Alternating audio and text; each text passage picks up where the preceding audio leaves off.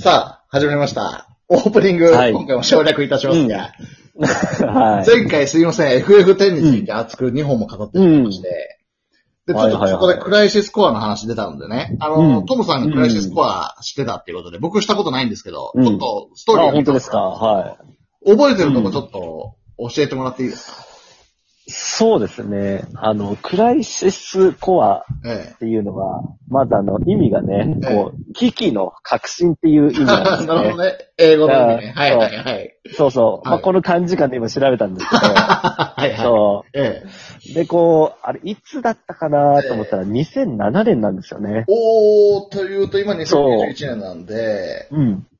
14年ぐらい。14年前ですか。ええうん。結構経ちますねなるほどなと思って。そう。で、さっき、前回でね、言ってたように、そのザックスとかもね、出てきてね。はいはい。それそれやっ、ぱその、うんバトルがね、ううんん、あ、どうぞどうぞ。あ、やったきっかけは何だったんですか？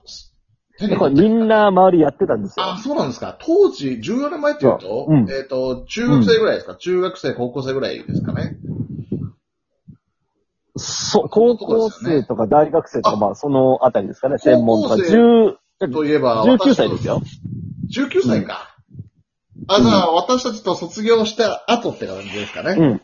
そうですね。なるほど、なるほど。そうそうそうそう。そっか。うんあと私が PSP 持ってなかったっていうのもあるんでしょうね。そこちょっと手出さなかったんですけど。ああ、うんそうね。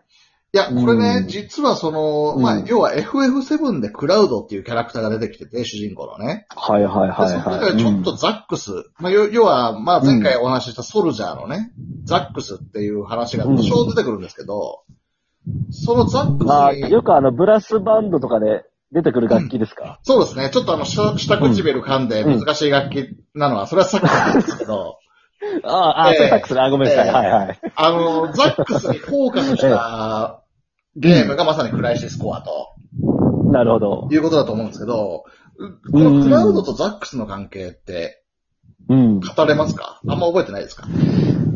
いや、覚えてないです。過去がザックスなんでしたっけ？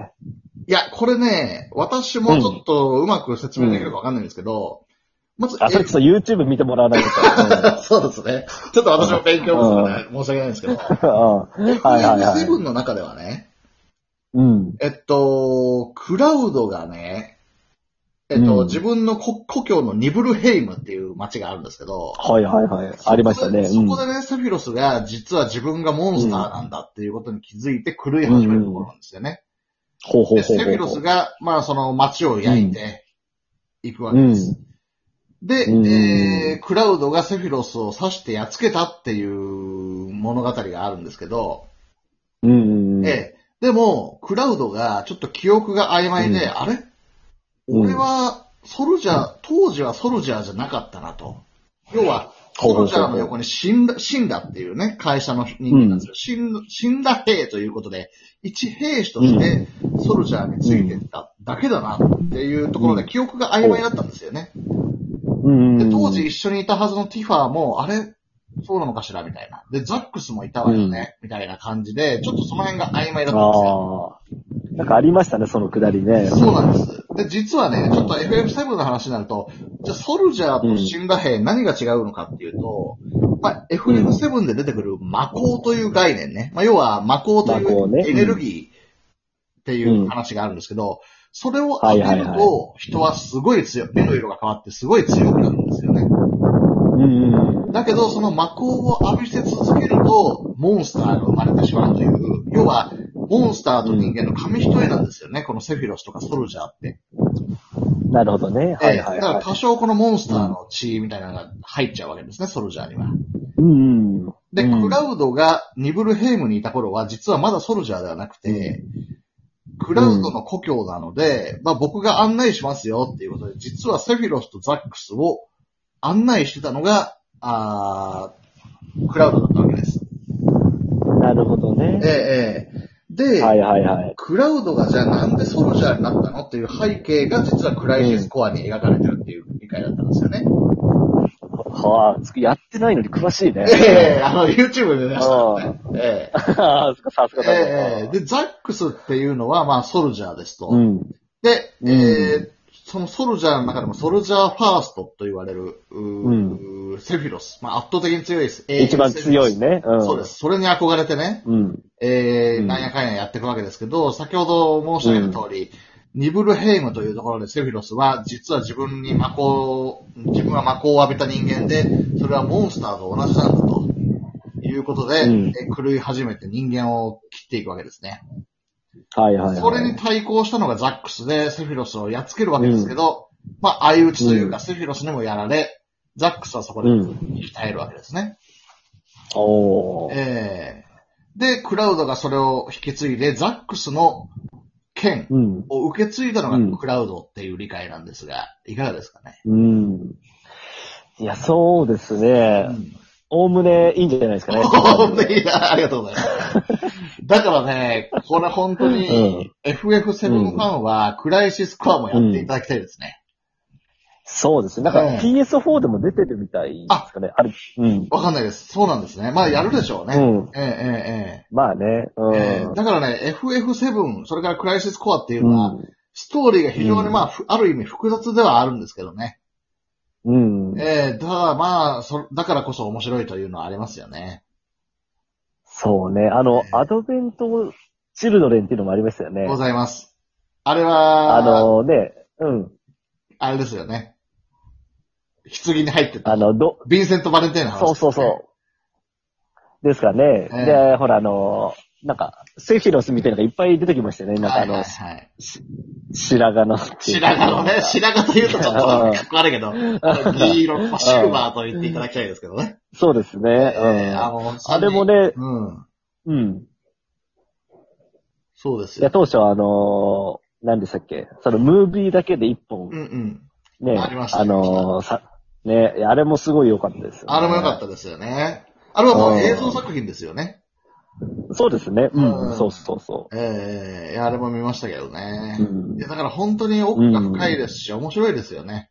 うん。まあそうです結ね。果としては FF7 に帰結していくわけですよね。クラウドもザックスも。はいはいはいそしてうん FF7 の中でラスボスとしてセフィロスが倒されるっていうところがありますので、うん。結局 FF7 をやっていただきたいというところにはなるんですけど、派生でね、このアドベントチームとか、クライシスコアうんやっていただきたいですね。うん。そうですね。えーうん。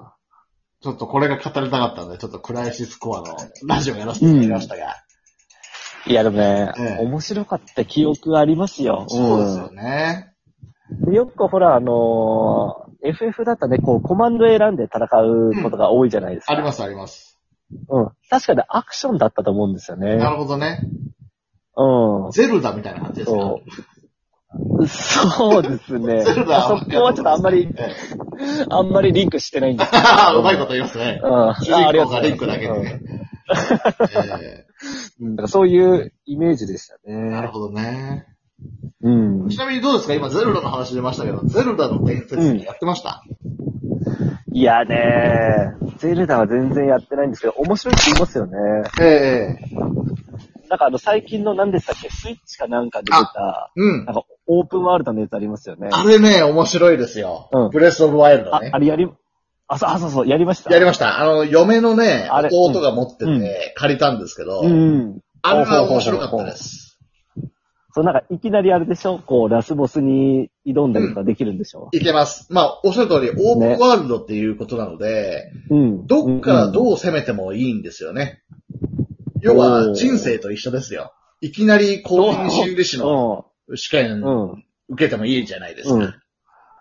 なるほどええね。えそっか。えええだから好きなとこに行ける。だからいきなり強い敵のとこにも行けるし、弱いとこ。だから、そこはちょっとドラクエの時思いませんでした？いきなり、うんキラーマシン出てきたら即死だな、みたいな。あ、そうですね。そっええちです、ね。主人公がうん幼少期にキラーマシンなんて出てきたらもう即死なわけですよ。うん。だけど、もう進めないですもんね。進めないだけど、うまい具合にスライムから始まり、ドラキー、うね、ん。と繋がっていって、うん。いくわけですから。まあ、あんな人生うまくはいかないですよね。まあそうですね。ええなんかあのね、主人公に合わせて敵が出てくるみたいな感じですもんね。そうそうそうそうそう。うん。そうですよ。どう、どうするの？レヌール城のお化けが超強かったらっていう話ですよ。本当だよね。そこで積んじゃうわけですそれは積んじゃうから。そうなんですよ。よでもね、うん。ゼルダのその、ブレスオブワイルド、こちらのオープンワールドは、うんまあそういうところを排除して、はより、まあリアルに近いと申しますか。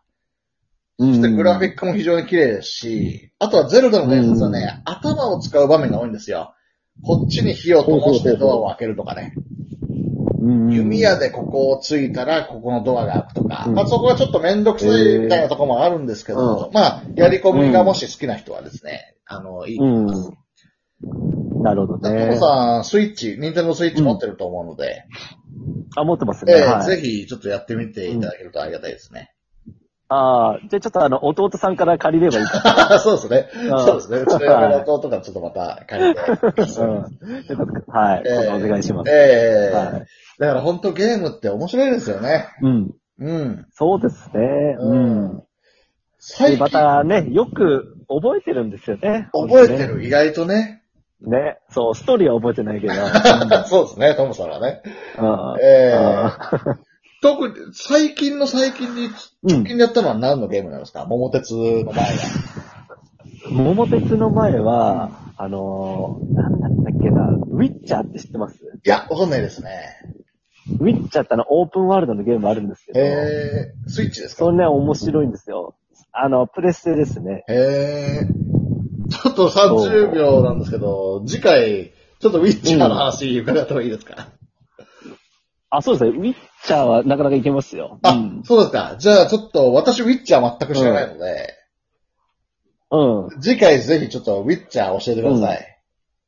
ああ、わかりました。じゃあはいちょっと、ウィッチャー調べて、うん思い出して、また喋りますよ。わ、かりました、ありがとうございます。はい。はい。ありがとうじゃあございま、す。ええ、今日は時間になりましたので、ここまでとなります。はいありがとうございました。はい。さよなら。ありがとうございます。さよなら。